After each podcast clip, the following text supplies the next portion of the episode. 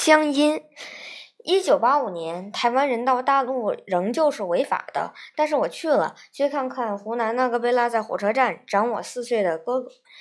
清晨还在半睡半醒中，宾馆窗外流进此起彼落的人语声，不外乎日常的招呼：“哪里去啊？早啊！”人来人往。我蜷缩在被窝里，耳朵却像野狼一样竖起来。这窗外的人怎么回事？竟然全说的我父亲的话。那声音、腔调熟悉而亲切，像条睡暖了的旧被，像厨房里带点油腻的老钟。我冲着想爬上窗子看看那些人的面貌，他们和父亲可长得也相似。在台湾，父亲的乡音总惹人发笑。听莫啦，人们摇摇头。他得费好大的力气才能让人弄清楚他要的是锄头、芋头还是猪头。而在这扇窗外，每一个人，厨师。公安、服务员、书记，男的、女的、老的、少的，都说的父亲的话，那么的流利顺畅，说的那么不假思索，那么的理直气壮，好像天下再大，也只有这么一种理所当然、天经地义的语言。窗外人声不断。嗯，我起床洗漱，满嘴牙膏泡沫时，听到一个稚嫩的声音：“哎姐，我孩子掉了。”孩子就是鞋子，我从小听熟了。哀家，父亲当年也这样喊他的母亲吧？是哪两个字呢？爱己，爱姐。属人谓母曰姐，处属不远吧？有一次，我从学校里回来，跑了两三里路，下着雪喽，进到屋里来，眼睛都花了。你奶奶给我一碗饭，我接过来想放桌子上去，没有想到哗啦一声，饭碗跌在地上破了。你奶奶以为我嫌只有米饭没有菜，把饭给摔了。她伤心的哭了，她把自己的饭省给我吃。父亲讲这个，他不知讲了多少遍的故事，然后叹息：“我对不起你奶奶。”然后要沉默很久。我们做各做各的事情。这个打破碗的故事不如司马光砸破水缸来的惊险，实在不怎么样。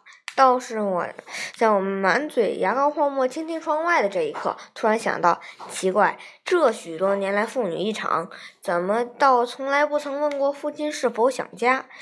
于是我让哥就着录音机坐下，给爸妈说说话吧。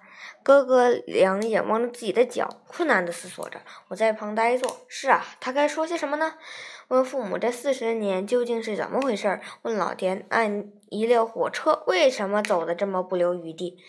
回到台湾的家，行囊尚未解开，就赶忙将录音从口袋中掏出。我从不可预知的历史学得，有些东西必须贴身携带，譬如兵荒马乱中自己的孩子，譬如一张仅存的情人的照片，譬如一卷无可复制的带着乡音的录音带。外面黑夜覆盖了田野，我们坐着在温暖的灯下。母亲捧着杯热茶，父亲盘腿坐在录音机前，没有人说话。极慎重的，我按下键盘。哥哥的声音起先犹疑，一会儿之后速度开始加快。父亲沉着脸，异常的严肃。我偷去着，他会哭吗？父亲是个感情冲动的人。母亲呢？为了四十年前在衡山火车站的一念之差，他一直在自责。此刻他在回想那一幕吗？我眼角余光窥看着那两个老人。有点等待，又有点害怕呢。眼泪夺眶而出的那一刻，不对，不对！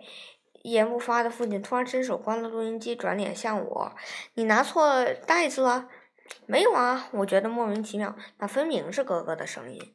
一定拿错了。父亲斩钉截铁的，而且显然觉得懊恼。不然我怎么不懂？像俄国话嘛？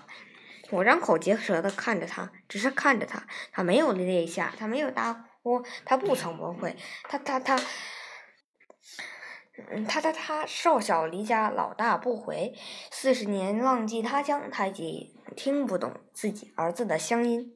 我看着父亲双白的两鬓，觉得眼睛一阵热。哎呀，流泪的竟然是我。